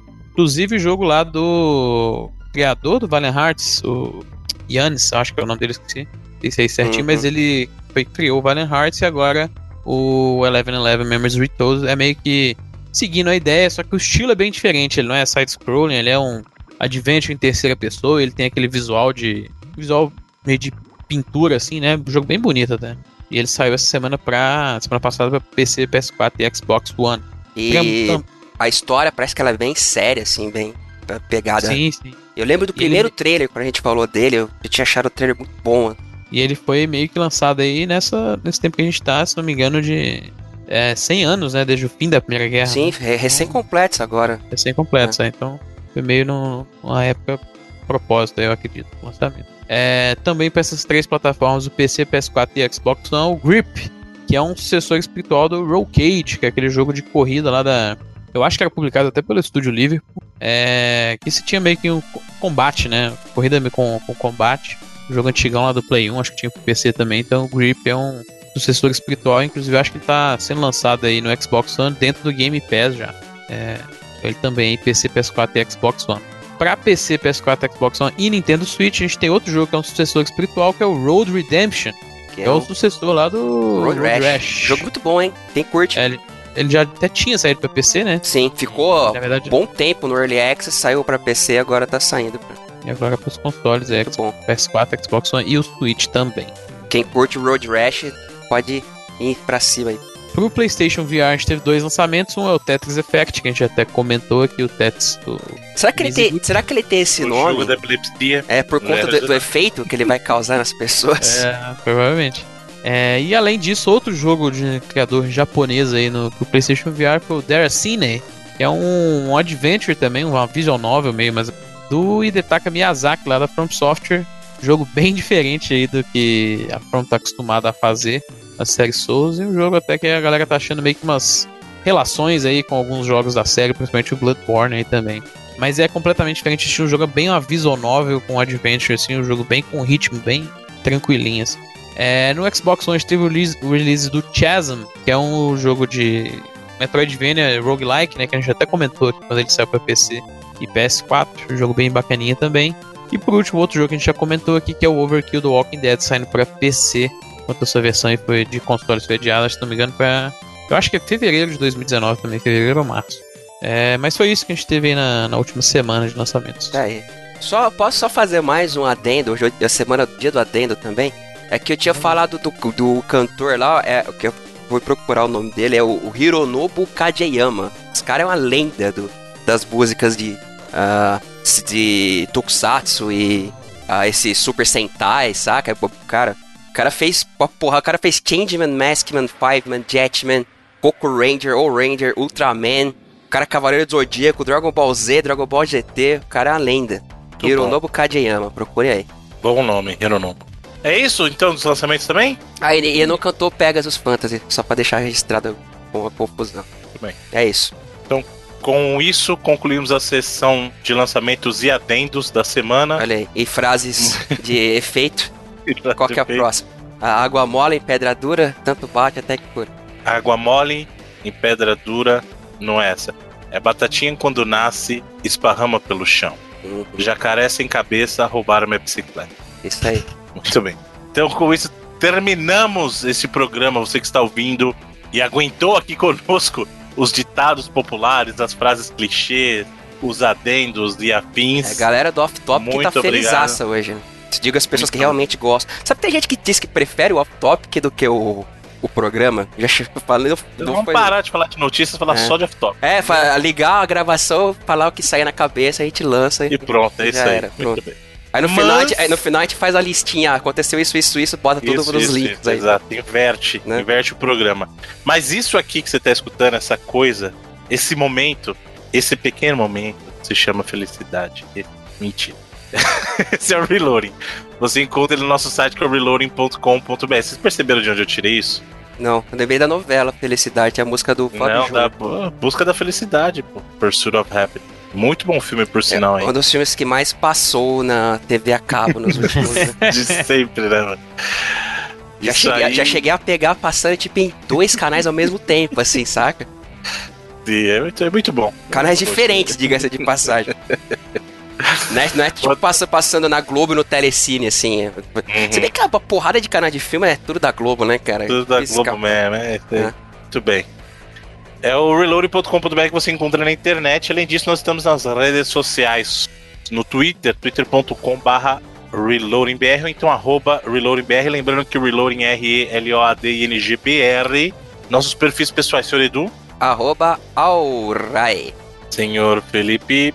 É, Felipe Underline MGM. Eu tinha esquecido por um segundo. É, o Felipe esquece. O Felipe era o cara esquece o próprio Twitter. Cara, que é, três é. anos falando a parada. e o meu é Bruno underscore cats ou Bruno underline cats. Se você preferir de gato no inglês, no plural. E também estamos, estamos no Facebook, lá o nosso grupo, a locadora é facebook.com barra groups barra reloading. Lá você encontra a locadora bacana e todo mundo troca uma ideia bacana. Tem a página também que é o facebook.com barra reloadingbr Tem também o nosso grupo do Telegram, que tem o link aqui na postagem, então você precisa visitar o site, você pode deixar o seu comentário lá no site, a gente fica feliz, a gente lê, e é isso aí. Não, mas é mais fácil falar no Twitter, que é mais. No garantido. Twitter a gente fala mais rápido ainda. Porque a comunicação rápida é o Twitter. E o, e o meu sonho é o Twitter de voz, porque eu não preciso nem digitar. Aí. Um dia vai. Fazer um bot igual do Telegram lá. Aí vai ser sucesso demais. Tá certo que ele dá umas vaciladas às vezes, coloca uns negócios que eu não falo, mas tudo bem, né? Mas tá certo, é isso aí. E. Abraço, abraço pros nossos amigos do Telegram. Exatamente. Toda semana nós sorteamos os jogos, cultura, nós os jogos que os amigos, amigas, comunidade trazem. É isso, esta semana, o que, que temos, senhor Edu? Temos aqui o Homefront Revolution, que não faz parte da franquia Dance Dance, Dance Bruno, Dance, né? que quem Mas mandou. toda vez que você fala, eu escuto. Homefront Revolution. Olha aí, quem mandou foi o Ricardo Moncacho, Ó, tudo bem. Lá de Portugal. é de Portugal. Portugal. Um beijo para os nossos queridos e nossas queridas irmãos e irmãs lusitanos e lusitanas. É isso aí. Nossa terra-mãe. Ora, pois, um, um beijo. Como se diz um beijo em português de Portugal? Beijo mesmo? Não sei, cara. Deve ser. As pessoas menosprezam a diferença, mas existem palavras Sim, bem tem, diferentes aí. tem, tem. Dependendo. Inclusive, eu vou confessar uma coisa pra vocês e é real. É real. É muito mais fácil entender alguém falando inglês, espanhol e até francês do que às vezes entender os nossos queridos amigos portugueses falando quando eles falam muito rápido, é cara. muito rápido, É, é, meio difícil. Eu tive o ímpeto de falar inglês lá várias vezes também. Tipo, seu cérebro fala assim, cara, que idioma é esse, né? É. Mas é porque eles falam bem rápido, comparado com o jeito que a gente fala português, né? O nosso português do Brasil, Uhum. os nossos, os nossos gajos. É que aqui, aqui, só aqui no Brasil já tem as 500 variações, né? É, Exato. Mas acho super, super fofinho o jeito que eles falam, acho super bonitinho. É um, é um português bem europeu, né? Logicamente. Ô, se fosse o português oriental, hein?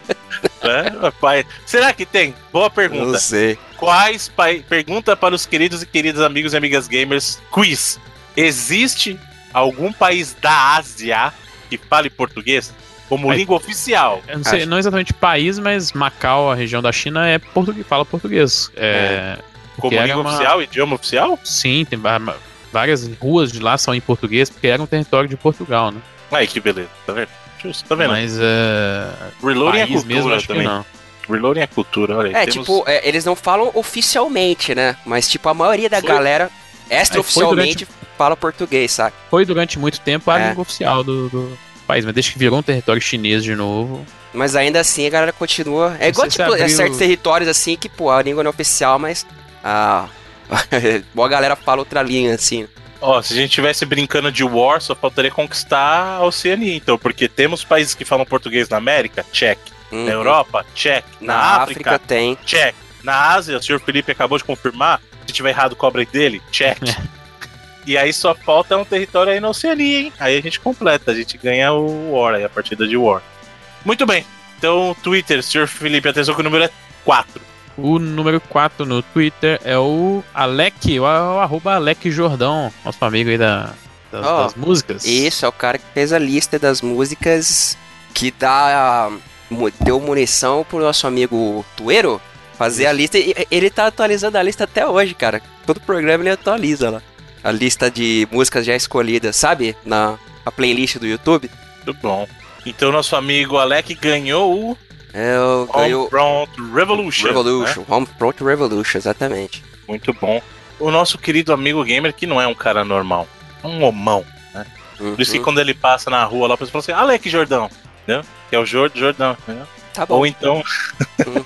Beleza, Bruno. ou então, na verdade, ele era um soldado, Ah, lá vem. entendeu?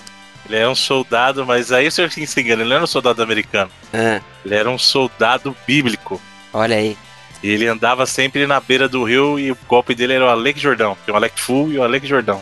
Essa, bom. essa é um pouquinho mais complexa no fator histórico aí. Sim, precisa do. requer uma- é. requer um background de leitura pra compreensão, mas é isso aí. Pra próxima semana temos o que, senhor Edu? É, espero que tenha minha alegria voltando depois dessa, porque foi. Para a nossa Obrigado. alegria. É. Para a nossa alegria. Temos aqui. da- Vou fazer uma dobradinha aqui de Puzzle Agent e Puzzle Agent 2. Quem mandou foi o Nathan Gaspechak. Se é que se pronuncia Ó. assim. Gaspechak. Eu acho que é Gaspe... ou Gaspechak, ou Gaspechak, não sei. Desculpe, Natan, mas belo nome, parabéns. Então já sabe pra poder participar. Sabre, já sabre de luz. Olha aí. Pra poder Tá chegando, hein, Carvalho? Será né? que tem rewind esse ano? Não. Manter a tradição anual de falar Eu mal. tô do- meio, eu tô meio ressabiado. Manter a tradição anual de falar mal dos Star Wars novos. né? Vamos ver. Vamos ver. Tá isso aí, né? Olha só. Minha preocupação imediata é o trailer dos Vingadores. Essa é a minha Sim, preocupação sim. imediata. Você vê que a, ano passado, essa altura do campeonato, já tinha saído o trailer do Last Jedi, né? Não saiu nem, cara, não saiu nem o título ainda do episódio 9. Eu acho que É pode mesmo. atrasar, hein? Eu acho que vão acabar atrasando, hein? Será? Mas eu acho que nem. É, vai ficar um tempo aí sem filme, né? Sei lá também. Pô, É, mas pra não, pra não ter saído nem o título ainda, cara, pô, tá pô, um mês da estreia. Não, um ano, né? Ah, é ano que vem, não é esse ano. É um ano, é. O que, que tem esse ano? Já, já teve o Teve solo. Solo, né? Ah, verdade, é só ano que vem. Então tô eu que tô viajando. Mas acho que um ano antes a gente já tinha alguma coisa. Pelo menos o nome do- dos episódios. Não tinha? Não sei. Sei lá, a gente vai entrar na, na época dos blockbusters do final do ano. não, eu tava ainda, achando então- que era esse ano. Então esse ano não tem Rewinding especial de E Star se Wars. tiver um plot twist e o próximo Star Wars chamar Star Wars Episódio 9 Avengers? Caraca. Hein? Ba- Fanfic bacana, bro. Eu tô, eu, eu sei lá, eu tô achando que se a- o próximo Avengers vai ser bom, mas vai decepcionar a galera. Eu acho que. Putz, eu tô muito triste porque eu amei, amei. eu amei acho que de eles não, eles não vão, eles não O vão ter, Infinity ter coragem de manter metade do que eles fizeram no Infinity War. Então, eu já, eu Não já vou vai, cantar a não vai, bola. não mas vai. É óbvio que vai ter viagem no tempo e vai estragar. É. Eu gostaria que eles resolvessem de outra maneira. Eu juro que eu gostaria que eles. Mesmo que fosse pra desfazer as coisas, mas que eles fizessem de outra maneira, usa a joia do tempo, não sei. É, mas não viaja no tempo, sabe? É, não, não, não seria um filme de quadrinho se nada tivesse, sabe? Nada importasse, tá ligado? Nenhuma decisão é definitiva e, e uma morte é final e. Tá. Quadrinho é assim, né? Então. Uhum. Mas paciência. Eu, eu, eu tenho muito medo. Muito medo mesmo de Vingadores 4, porque eu amei a coragem do final do Vingadores 3, cara. Eu Todos. amei, amei. Todos, amei. todos saíram boca abertos. Mas vamos lá, que aqui não é podcast de cinema. Isso aqui é podcast de game. Porque de cinema pra, pra música é um pulo. Olha aí. Não pode. Olha só. E é isso, é isso aí. É a música da. da como é que chama lá, a mulher? Quem? Que canta isso aí. Não sei. É Ah, isso. Nossa, aí. cara, eu tinha limpado essa porra da minha mente, você fez voltar agora. Caraca. Que ela, ela canta com o seu Jorge. Como é que chama, a mano? Ana, Carolina. Ana Carolina. Nossa, isso mas essa, o show, esse show é, é foda, mas essa versão é horrível, cara. Pu- Puta. Aliás, seu Jorge é um cara. Ah, o seu Jorge é um- é gênio. Ele é um cara sem, sensacional, esse cara. Parabéns. Jorge é foda, genial. Esse show ele- é, é excelente, o show dele, mas essa música, cara, puta. Ai, pelo amor de Deus, velho. Muito bem. E você pode assinar isso aqui. Isso aqui que você tá ouvindo é isso aí mesmo. Você pode assinar isso aí, ó. É. Se você for Lá corajoso seu- bastante. Vou, vou focalizando com o reloading. Ó, tem gente que ainda assistindo televisão aberta aí, que eu tô sabendo. Eu vi, né? não, eu vi, eu vi isso numa hashtag do Twitter, pra Não, não vem sincero. mentir, não vem mentir. É verdade, eu não sei Ah, do que, quem que é que apresenta essa. Eu não, eu não Ah, sei não, mesmo. ah. de- de- Felipe, Felipe. Sem, sacanagem. Eu sei cair que nessa, existe Felipe. um programa com esse nome, porque eu vi uma hashtag no Eu, Twitter. eu também não tava nem sabendo disso, eu não tinha nem entendido. Eu não sei nem se passa ainda, assim. Ah, Edu, não faz isso, é admite, cara, que você curte e tá em Bruno, pra eu não, frente. Bruno, vamos lá. eu não tô tendo tempo de jogar videogame. Você acha que eu vou ter tempo de assistir TV aberta, brother? Mas é o seu white noise que eu tô ligado. Quando você tá editando, você bota lá de white noise. não, o meu White Noise ultimamente tem sido a, a primeira temporada lá do desenho do Superman, aquele do Animated Series, saca? Uhum. Falar nisso, já que ah, eu, eu eu comecei a assistir só agora a primeira temporada de Demolidor. Estou na, no sexto Primeira episódio. não, A terceira. terceira de Demolidor. Estou no sexto episódio. Estou achando uma das coisas mais geniais que eu já vi em matéria de séries. E repito aqui, não sei se já falei pra vocês só em off-topic, mas em off-topic, mas, ou se já falei no programa. Nenhuma dessas séries da Marvel, nenhuma, nenhuma temporada chega aos dedos dos pés do Demolidor. Pronto, falei. Eu acho que a única coisa que chegou perto de Demolidor foi a metade da primeira temporada do Luke Cage, quando tinha o Cottonmouth ainda. Sim, foi muito boa, realmente, tem razão. E um pedacinho da. do Os, ci- os cinco frente- primeiros episódios da Jessica, da Jessica Jones também. Sim, mas depois do meio pra frente deu uma desandada aqui. Meu Deus. Mas, cara, a Demolidor. Demolidor tá em outro nível, velho. É, os caras puta, essa terceira. Eu não sei como vai terminar. Como eu disse, eu tô no sexto episódio. Não me mandem spoilers que eu não vou ler enquanto não terminar, beleza? Então vocês não vão conseguir estragar a parada. Mas. Cara, seis, seis episódios assim de, de aplaudir, saca? Que, que puta que pariu. O que, que esses caras fizeram, velho? É, é impressionante, assim. É, é muito. Eu acho que tem alguém aqui com saudade do Rewinding, hein? Não, eu faria, na boa, tava pensando ontem. Eu faria Ah lá, tá sobre a terceira temporada do Demolidor, eu faria agora. E eu, eu só assisti metade. Nem metade ainda. Vamos ver. Se a gente conseguir todo mundo assistir, a gente faz um especial pro final de ano aí, um É. rewind especial. Ah, é, no lugar de, de coisa do, Do Star do Wars. Star Wars. Ou pode ser dos Vingadores também, sei lá.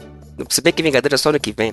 Gente, chega de falar, eu tô, eu tô cansado comigo, eu tô parecendo o Bruno falando pelos cotovelos hoje. Não, mas é você que tá falando aí. É, eu queria. eu Eu eu tô, tô- tentando encerrar o programa, o senhor não deixa. Eu estou cansado de mim mesmo, Bruno Carvalho. Assim Pois é, então você vai lá e assina essa bodega aqui lá no seu agregador de podcast de preferência, digita reloading lá na barra e você nos encontra.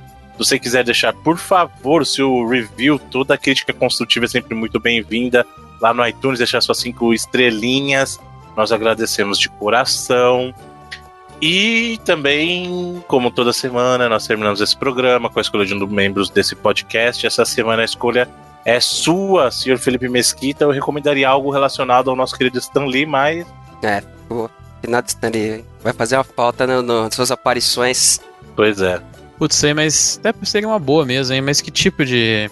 Até porque eu não tinha nem pegado nada, não. Ah, tem, tem opções aí. Tem, Os jogos de super- super-herói criados por Stan Lee, vai lá. Só de Tem- Homem-Aranha tem um monte Tem aí, vai. alguma uma música bacana chamada Excelsior aí? Seria bacana, hein? Caraca, uma música chamada Excelsior, não pode ser uma banda? Banda eu sei que existe. Pode ser. Mas qual música da banda? Tem uma banda que chama Excelsior? Tem, com certeza. sei lá, tá dizendo. Eu, eu sei que tinha até um canal de TV há um milhão de anos. TV Excelsior, É. né? Ah, ah, vamos pra, pra ficar fácil então. O tema do. do Ó, tem uma PS. marcha aqui, ó. Ah, Não, não, não é não. Não é bom, não. não. Então, vamos. Tranquilo, um tema que é bacana, música boa. É o tema do Marvel Spider-Man de PS4, aí, o tema principal, que é um tema bacana. Muito justo. Aliás, eu vou fazer só um comentário antes de terminar esse programa. Que ideia genial da Insomniac de colocar um temazinho enquanto você se balança pela cidade, hein? Foi uma baita da diferença isso aí, hein? Uhum. Vou te contar, hein? Muito bem, muito obrigado, senhores. E até a próxima semana. Até lá. Valeu. Descansa em paz, Sr. Lee. Excelsior.